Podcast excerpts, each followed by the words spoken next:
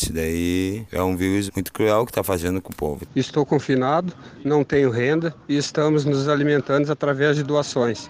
E já estou perdendo as esperanças de arrumar emprego. Afetou demais, que os pessoas não querem mais ajudar. Um dos principais métodos de evitar o contágio da Covid-19 é o isolamento social em casa. Mas o que fazem as pessoas que vivem nas ruas?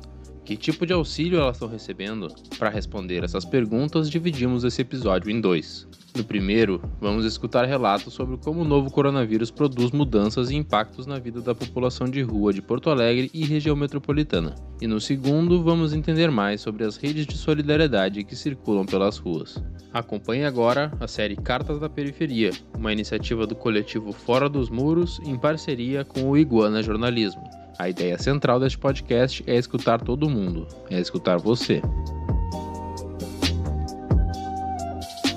A criação de políticas públicas voltadas para a população de rua são historicamente recentes. Em Porto Alegre, por exemplo, temos o Ação Rua, o Centro Pop, os consultórios de rua, a Escola Porto Alegre, o aluguel social, os abrigos e albergues. Embora sejam iniciativas importantes para essa população, a oferta delas se dá ainda de forma precarizada e insuficiente.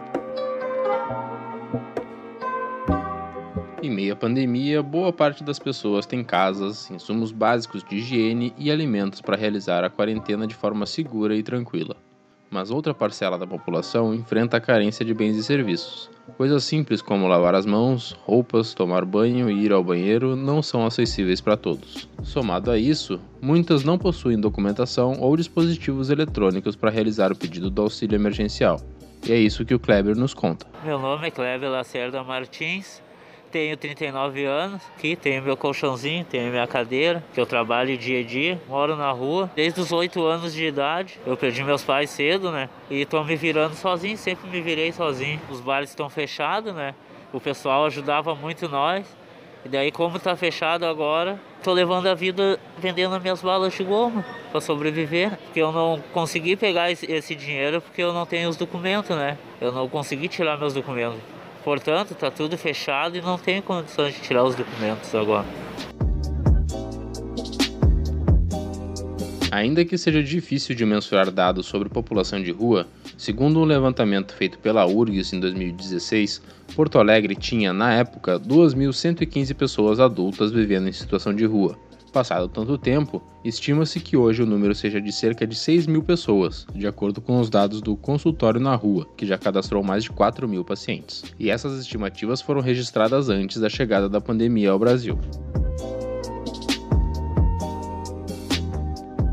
Além dos problemas históricos, algumas das preocupações desses grupos agora são o fechamento de lojas e a diminuição da circulação de pessoas nas ruas. O comércio ajuda o povo de rua não só com alimentos, mas também com materiais recicláveis para aqueles que trabalham como catadores. E vale a pena lembrar que as principais fontes de renda da população de rua costumam vir da venda de materiais recicláveis, de guardar e cuidar carros, da venda de produtos nas ruas, entre outros.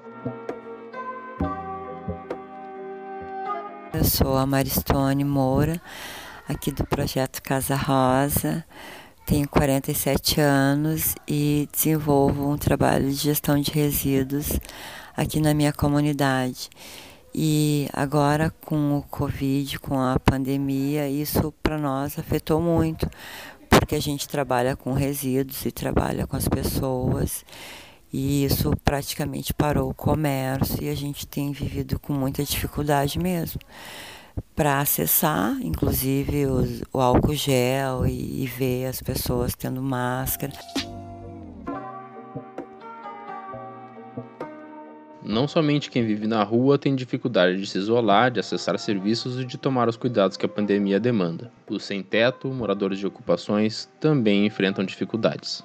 Meu nome é Tamara, tenho 32 anos e moro aqui no centro de Porto Alegre, na Farrapos. O Covid tem afetado a minha vida desde que começou, porque eu tava com entrevistas de emprego marcada, né? E eu tava bem inspirada, assim, nesse emprego novo e com o Covid atrapalhou tudo. Então, questão de emprego foi bem complicado. Bem complicado mesmo. Foi difícil, eu fiquei desempregada mesmo, né? Tô, né, até hoje. É muito complicado, né? Tem que pedir ajuda, né? É difícil. Meu nome é Rafael dos Santos Cardoso, estou confinado, não tenho renda e estamos nos alimentando através de doações. e já estou perdendo as esperanças de arrumar emprego.